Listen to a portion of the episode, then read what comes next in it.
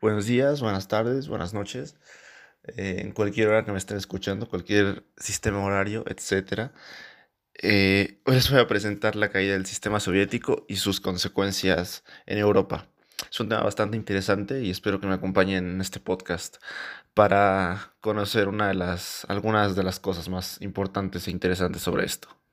Como primer tema que tocaremos el día de hoy, hablaremos de la caída del sistema soviético. Mikhail Gorbachev comenzó un camino revolucionario con el mundo comunista europeo. Sus planes de reestructuración económica y social llamados perestroika y la política transparencia informativa conocida como Glasnost contaron con el apoyo de la población. La caída del muro de Berlín fue el acontecimiento simbólico de este proceso. La perestroika y el glasnost fueron trascendentes para las relaciones internacionales y flexibilizar la postura de la URSS. Se puso fin a la Guerra Fría, quedando como superpotencia Estados Unidos y como único árbitro del destino del mundo.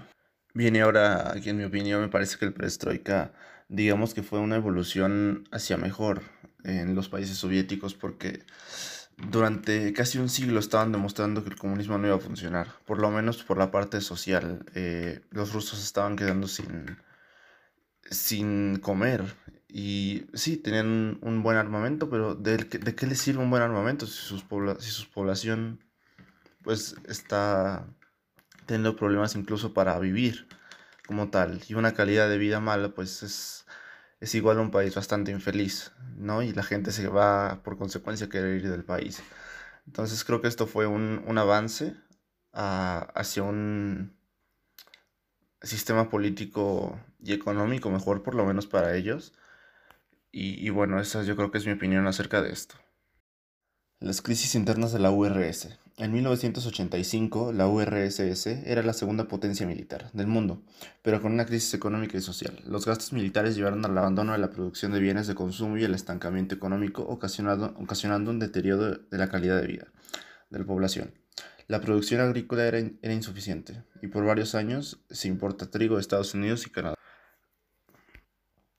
Gorbachev tenía conocimiento de la situación en que vivía la URSS por lo que quiso incrementar una transformación que quedó plasmada en 1985 con su proyecto Perestroika, entendida como reconstrucción o reforma.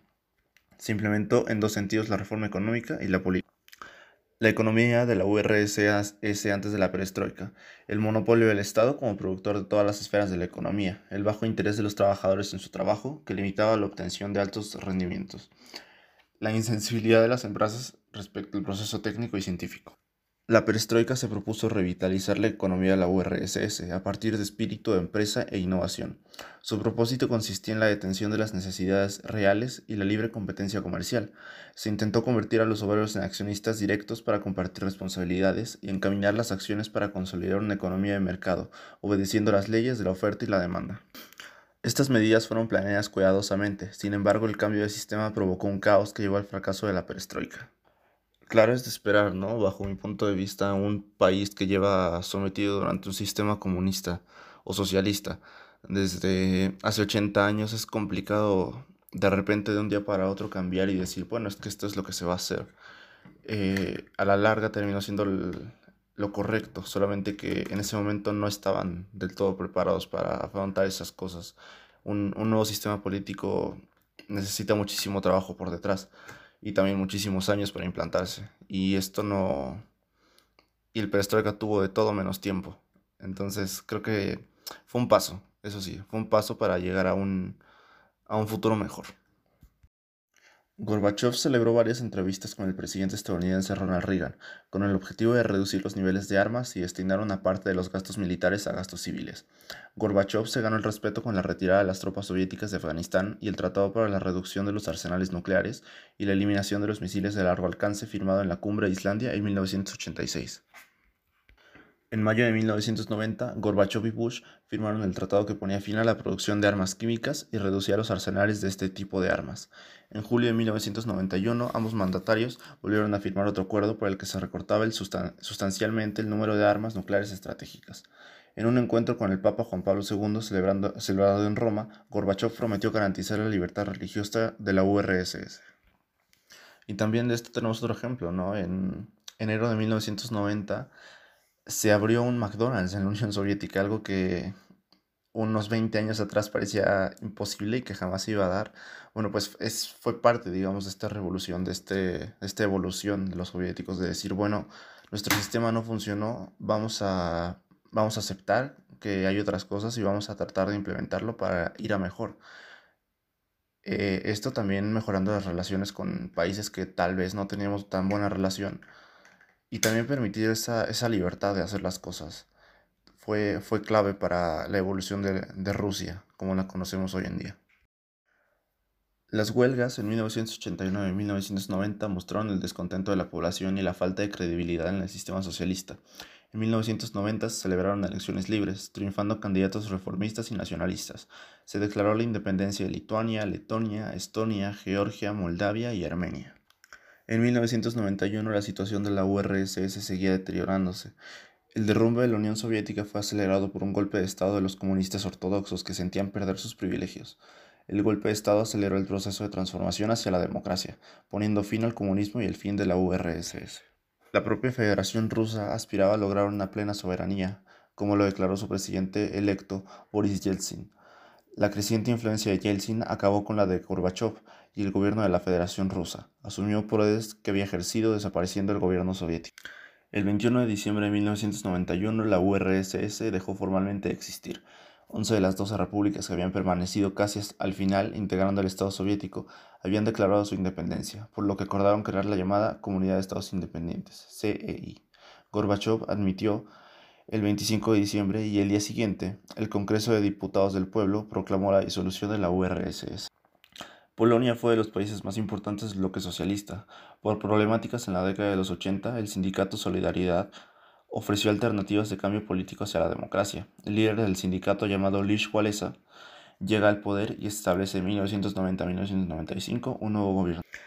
En septiembre de 1989, Hans Mordrow establece un nuevo gobierno en Alemania y sus principales decisiones es apertura del muro de Berlín. Mordrow y Helmut Kohl establecieron acuerdos para la unificación de dos estados alemanes. En 1990 se fundó la Alianza por Alemania y el 3 de octubre se unen los dos estados creando la República Federal Alemana. La desintegración de Yugoslavia. Yugoslavia nació en 1918 tras la derrota de Austria-Hungría en la Primera Guerra Mundial.